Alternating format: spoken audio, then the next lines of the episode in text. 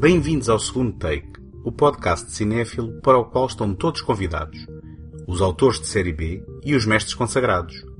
Meu nome é António Araújo e neste episódio vamos novamente à procura de novos nomes do terror com uma proposta austríaca realizada em 2014 pela dupla Severin Fiala e Veronica Franz, Goodnight Mummy, e o filme independente norte-americano de 2015 que marcou o regresso em grande forma ao grande ecrã de Karen Kusama, The Invitation.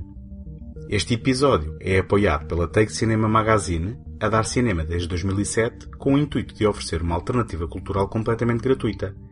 Em take.com.pt encontram críticas, artigos, passatempos, trailers e todos os números editados da revista.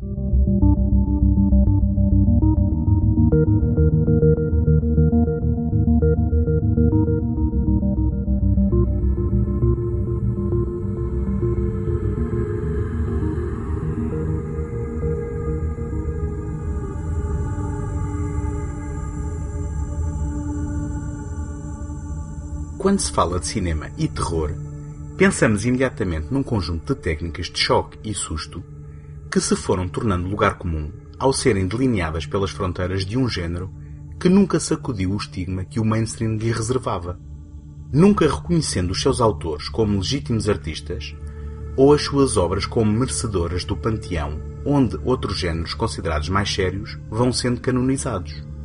Volta e meia, algumas exceções conseguem colocar-se em bicos de pés e fazem-se notar fora dos guetos que os celebram, mas imediatamente são normalizadas e sanificadas para que as massas os possam digerir sem o constrangimento de terem de reconhecer estar perante um orgulhoso filme de terror. Veja-se o caso de O Silêncio dos Inocentes, de Jonathan Demme, vencedor inesperado em 1992 do penta mais apetecido da cerimónia dos Oscars imediatamente reconvertida em thriller policial para que o status quo não fosse abalado. Ou mesmo no ano passado, o filme sensação Foge, de Jordan Peele, que viria a ganhar o Oscar de melhor argumento original. Lentamente transformado de eficiente filme de terror, como era encarado quando estreou nas salas de cinema no princípio do ano, em mistério de suspense com consciência social, etiqueta muito mais adequada ao estado atual das coisas, conforme se começou a prever as suas possibilidades na época dos prémios cinematográficos. É certo que, mesmo entre os fãs mais fervorosos do género, há muito debate sobre quais as suas fronteiras, muitas vezes dividindo as opiniões entre os adeptos dos títulos mais extremos e aqueles que reconhecem que o terror não se limita a sangue e tripas e pode englobar outro tipo de subtilezas. Atenção! Importa aqui referir que sangue e tripas não excluem automaticamente a possibilidade de subtileza.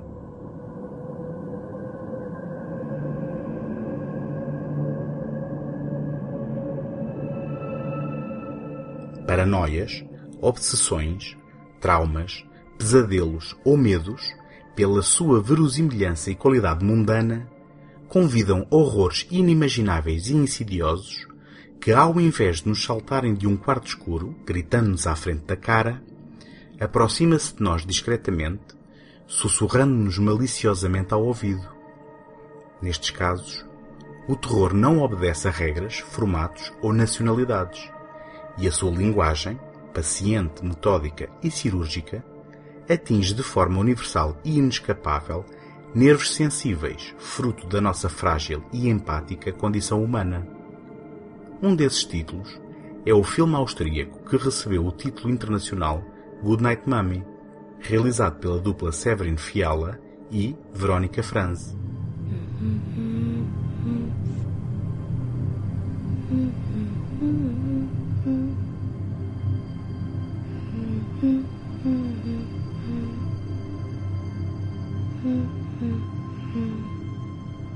Com um título original que não me arrisco a pronunciar, mas que teria como tradução livre Eu Vejo, Eu Vejo, Goodnight Mummy estreou a 30 de agosto de 2014 no Festival de Cinema de Veneza e correu o circuito internacional de festivais até ao final do ano seguinte. Em Portugal, por exemplo, foi exibida a 26 de abril de 2015 no âmbito do Indie Lisboa. Esta longa carreira em festivais valeu-lhe uma série de prémios, incluindo no seu país de origem onde viria a arrecadar cinco prémios do cinema austríaco, incluindo melhor filme, realização e fotografia.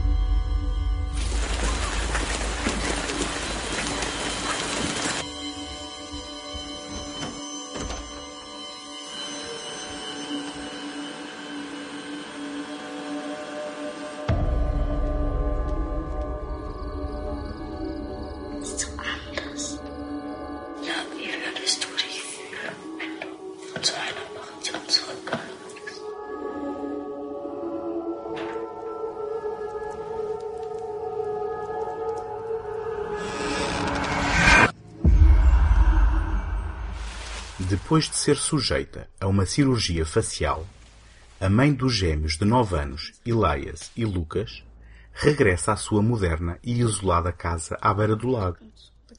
Os irmãos ficam nervosos com a aparência irreconhecível da mãe. Esta está envolta em ligaduras, sendo visíveis apenas os seus olhos e boca. Mais surpreendente ainda, parece ser o seu estranho comportamento. Além de ignorar Lucas, ordena que as persianas sejam mantidas fechadas durante o dia e impõe uma rígida regra de silêncio dentro da casa, ordenando aos gêmeos que brinquem apenas no exterior. Mormente, a mãe age com crueldade e, no momento de confronto, ataca fisicamente Elias. Os gêmeos começam então a suspeitar que, por baixo das ligaduras, aquela pessoa que voltou a casa pode não ser a sua mãe.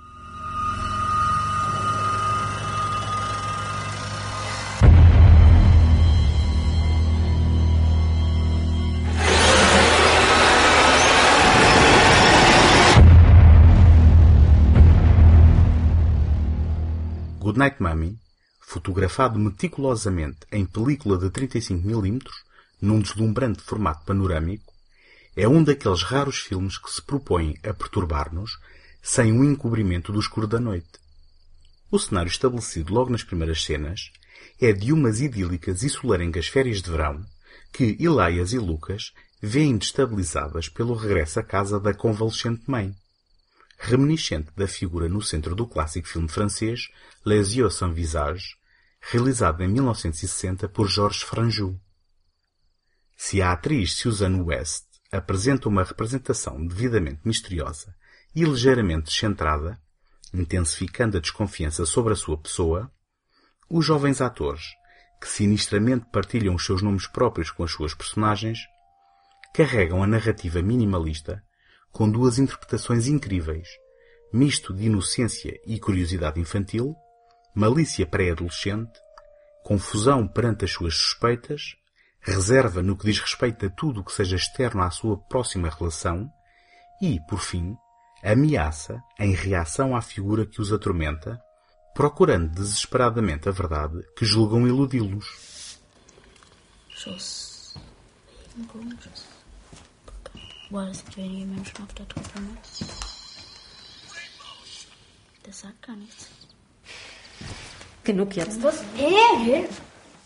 Es ist Schluss jetzt. Soll das? Mama! Ich möchte über was So, reden, das was mir sehr wichtig ist. Es wird. Gespielt. Das interessiert mich jetzt nicht. Papa haben wir auch spielen Es interessiert mich noch viel weniger, was der Papa dazu sagt.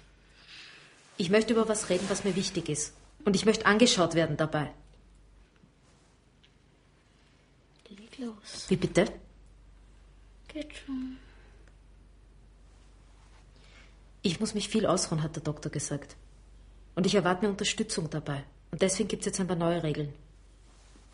Es ist absolute Stille im Haus. Ich muss viel schlafen. Wenn irgendwas wichtig ist, anklopfen.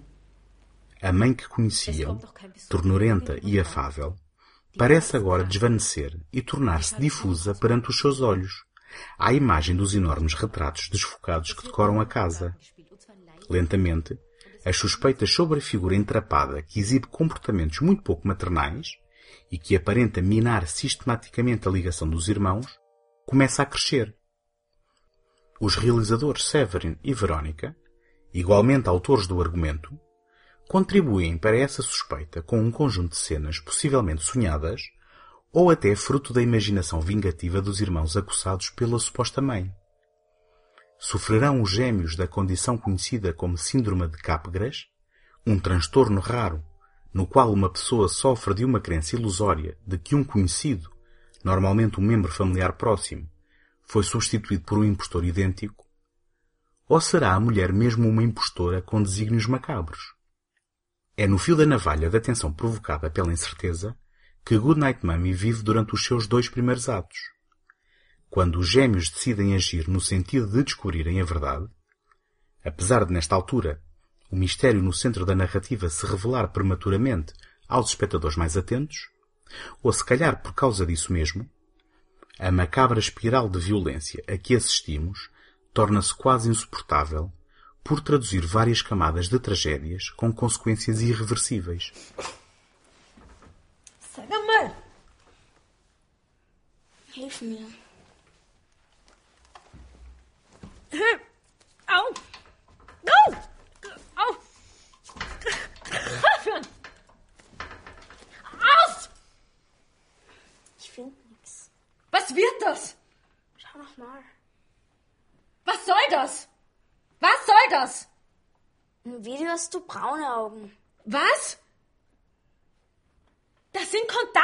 Kontaktlinsen, um Himmels. Die sind im Bad. Num só folgo, Severin e Verónica construíram uma narrativa sobre ligações fraternais e a insularidade que essa vivência pode provocar, dificuldades de comunicação entre pais e filhos, mágoa e depressão perante transformativos e sísmicos acontecimentos na vida de uma pessoa e, em última instância, sobre a negação e a incapacidade para lidar com esses mesmos acontecimentos. Goodnight Mummy é um filme de puro terror cozinhado alumbrando sobre uma base de tensão que culmina em sequências de horror gráfico e numa revelação que muda a perspectiva de tudo o que foi mostrado anteriormente. Logo na sua primeira longa-metragem, Severin Fiala e Verónica Franz demonstram cabalmente que os novos nomes do terror podem surgir de qualquer parte do mundo e que, apesar de não partilharmos todos a mesma língua, partilhamos universalmente aquilo que nos aterroriza.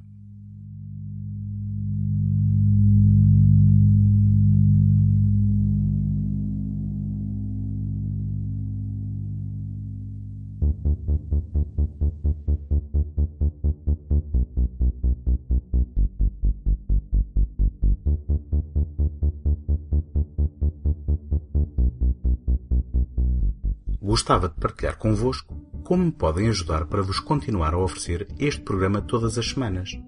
Ter visibilidade no iTunes é uma componente muito significativa para o sucesso de qualquer podcast. E, para isso, conto convosco para lá deixarem uma classificação positiva ou uma avaliação escrita. Nem imaginam a importância do vosso contributo com este simples gesto. Em segundotake.com podem subscrever o programa em qualquer plataforma ou sistema. Também lá encontram o arquivo de todos os episódios e todos os contatos sociais, caso queiram deixar uma palavra.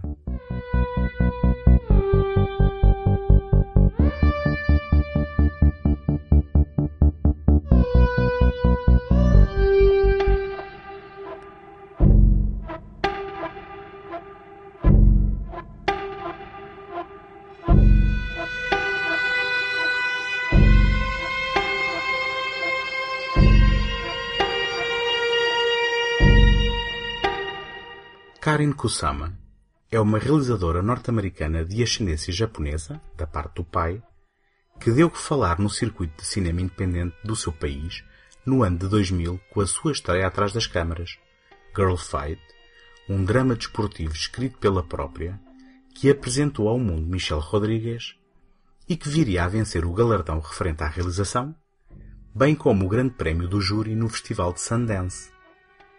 Repentinamente, Kusama passou de ser a assistente do aclamado autor independente John Sayles para andar nas bocas dos executivos de Hollywood. O seu projeto seguinte, o veículo de 2005 para a estrela em ascensão Charlize Theron, Ian Flux, foi um fracasso de bilheteira e crítica. Ainda assim, esta foi uma experiência positiva para a realizadora, pois conheceu em Phil Hay, argumentista em parceria com Matt Manfredi, o seu futuro marido, bem como no par de escritores, um duo de futuros colaboradores. Em 2009, Kusama colaborou com Diablo Cody, na crista da onda pelo sucesso e Oscar do seu argumento de estreia, Juno, naquele que foi a sua primeira incursão no género de terror, neste caso de pendor cômico, o largamente ignorado O Corpo de Jennifer, tendo posteriormente desaparecido de cena. Em 2015, com base num argumento de Phil Hay e Matt Manfredi, Kusama voltou à cadeira de realização para um filme de terror de baixíssimo orçamento. The Invitation foi rodado em sequência em apenas 20 dias, com um custo de aproximadamente um milhão de dólares. Por ter sido produzido independentemente, com a ajuda da Game Changer Films, um consórcio que financia filmes realizados por mulheres, a equipa teve total liberdade criativa sobre o filme que viria a estrear a 13 de março de 2015 no Festival de Cinema South by Southwest. A calorosa recepção que aí teve levou à sua aquisição pela Drafthouse Films para a distribuição do filme nos Estados Unidos da América. Isto depois de uma respeitável carreira em festivais internacionais de cinema. Em Portugal, pôde ser visto no âmbito do Motel X a 9 de setembro de 2015. This thing is so official. Maybe they're overcompensating. It's kind of hard to call everybody up out of the blue after two years. I'm so glad you're here. We've got a lot to talk about. So much to celebrate tonight. Each and every one of us is on a journey, and we feel that it's important to be on that journey with the people you love. Everybody, this is my friend Pruitt.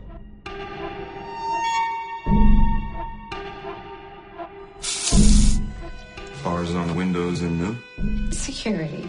Safer. You've been acting so suspicious of our hospitality. Well, Jesus.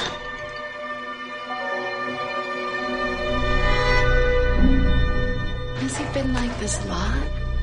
So agitated? How has he been handling things? He can be self-destructive. I Will e a namorada Kyra serpenteiam as colinas de Hollywood no caminho para a vivenda de Eden, a ex-mulher do Will. Os dois separaram-se na sequência de uma tragédia e Eden desapareceu sem deixar rastro durante dois anos. Repentinamente, reapareceu com David, o novo marido, e o casal convidou todos os amigos mais próximos para um jantar comemorativo. Apesar da aparente mudança na personalidade de Eden, ninguém parece notar nada fora do comum, à exceção do Will, assombrado pelas memórias invocadas pelo local, que vão revelando aos poucos o acontecimento que abalou o então casal e desconfortável com o comportamento dos seus anfitriões. Por exemplo, Will percebe que todas as janelas têm barras que não existiam previamente e repara que David fechou a porta da entrada, retirando a chave da fechadura. Este desconforto vai se transformando em ansiedade e Will começa a suspeitar que algo de errado se passa quando são apresentados dois estranhos ao grupo.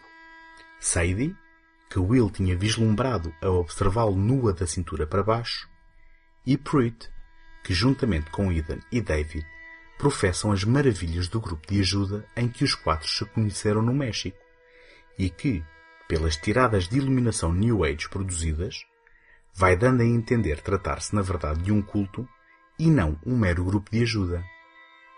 Ainda assim, as suspeições de Will não são partilhadas pelos demais e permanecem indefinidas. Mas terão elas fundamento ou serão fruto da mágoa que não consegue superar? Will, Jesus. Sorry, you scared me. no harm done. You're so handsome tonight. You're shining. And Kira, you're both really beautiful. Thank you.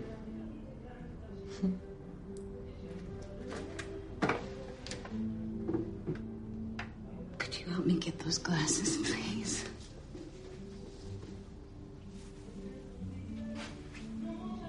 Bars on the windows and no? Well, I was here alone for a while. Security. Safer. It's nice.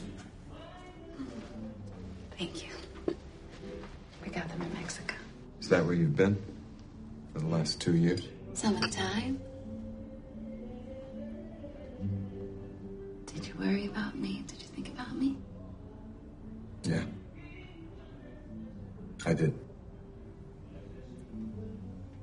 Well, I'm fantastic. I've never been better. You don't have to worry about me anymore. A dificuldade de resumir The Invitation a uma simples sinopse é a primeira evidência da sua qualidade.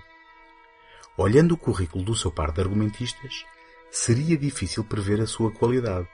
Mas a verdade é que Hay e Manfredi desenharam um argumento sólido e desafiante que, através da direção sóbria de Kusama, não só vai revelando a cada momento o mínimo de informação necessário para percebermos as dinâmicas entre as várias personagens, como vai semeando subtilmente e discretamente as sementes da desconfiança junto do espectador, numa manobra de total identificação com Will, com quem partilhamos o crescendo de paranoia ilusiva e facilmente desconstruída pela racionalização de quem o rodeia. Num jogo psicológico do gato e do rato, Kusama vai acumulando momentos de tensão construídos sobre os constrangimentos da etiqueta social que a espaços se sobrepõem ao instinto de sobrevivência de personagens enredadas num estado encantatório, disfarçado pelo manto da familiaridade e sublinhado pela excelente banda sonora de Theodore Shapiro.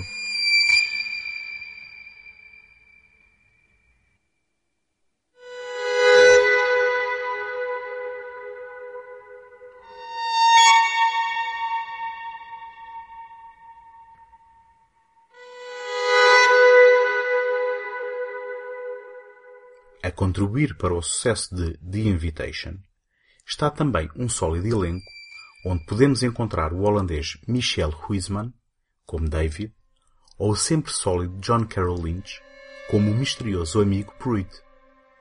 Mas no centro deste elenco está uma incrível interpretação de Logan Marshall Green, que tínhamos visto anteriormente em Prometheus e que é apelidado por alguns de Tom Hardy dos pobres dadas as parecenças físicas entre os dois atores. Marshall Green é convincentemente intenso como Will, uma personagem assombrada que mal consegue conter a sua dor, mas que permanece, apesar de tudo, constantemente alerta perante uma situação em que percepciona uma dissimulada normalidade.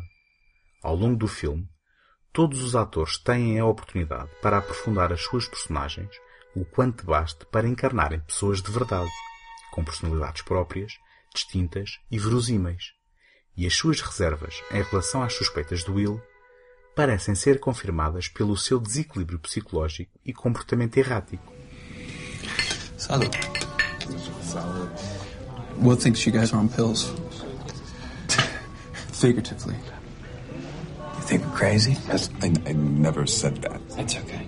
I'm not offended. A lot of people think we're crazy. Doubt they're as happy as we are. Where's the diet again?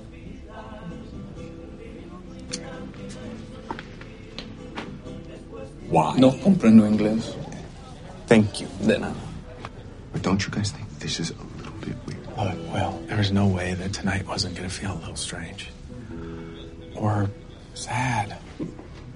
Look, this is just a long overdue reunion between old friends. With a couple of totally wrecking weirdos. No Mancini. Mansoni and the skinny girl. I'm not, not kidding. Hey, I got you. Look at me. Yeah, they're a little weird, but this is LA. They're harmless. Quando a violência do desfecho de flagra, é impossível escapar ao espectro dos crimes Tate La Bianca, perpetrados pela família Manson em duas quentes noites de agosto de 1969. Este é um cenário burguês de relativo luxo que vive na sombra literal do letreiro de Hollywood, fábrica de sonhos e ilusões, mas que nunca recuperou do trauma dessas noites e da vulnerabilidade e insegurança então expostas. É de traumas que aqui se fala e das várias formas de se viver e conviver com eles. mas é também do ilusório sentido de segurança oferecido pela normalidade e pela ditadura do contrato social que estabelecemos no nosso dia a dia. Há em Will uma vontade de quebrar o verniz das aparências e da superficialidade, de gritar a plenos pulmões a sua dor, enquanto que Eden abraçou o nihilismo da negação, reprimindo a dor e votando a sua origem ao esquecimento. No final, a tragédia abate sobre o grupo como um juízo unilateral sobre esta dicotomia. E, numa cena final arrepiante, percebemos que a história que vimos não se encerra em si mesma, sendo apenas um sintoma de uma maior e mais insidiosa malevolência.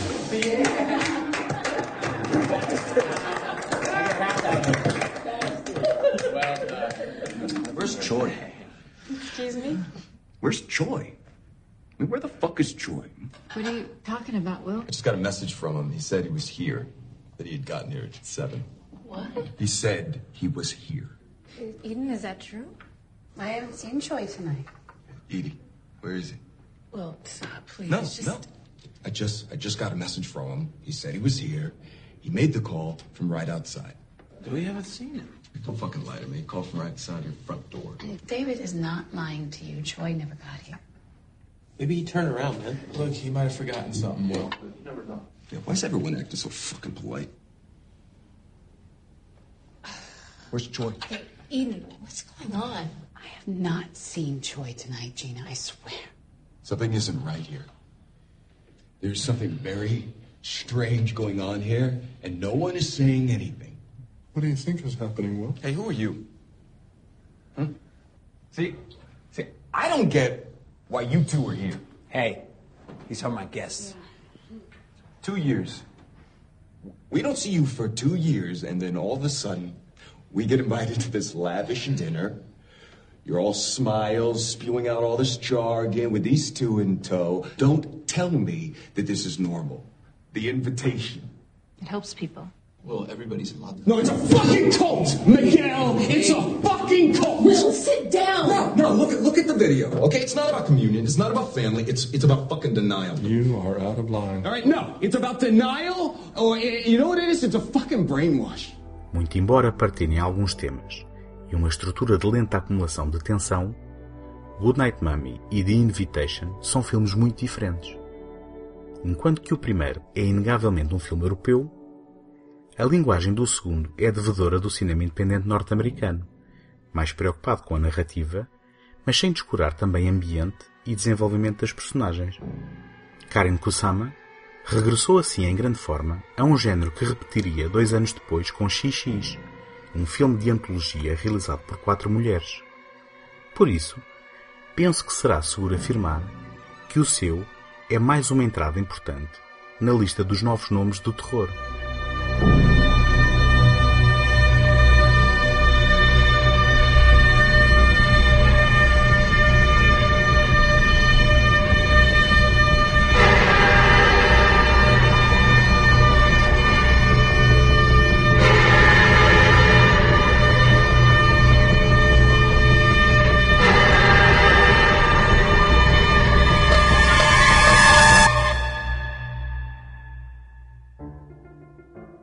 Encontramos na próxima semana.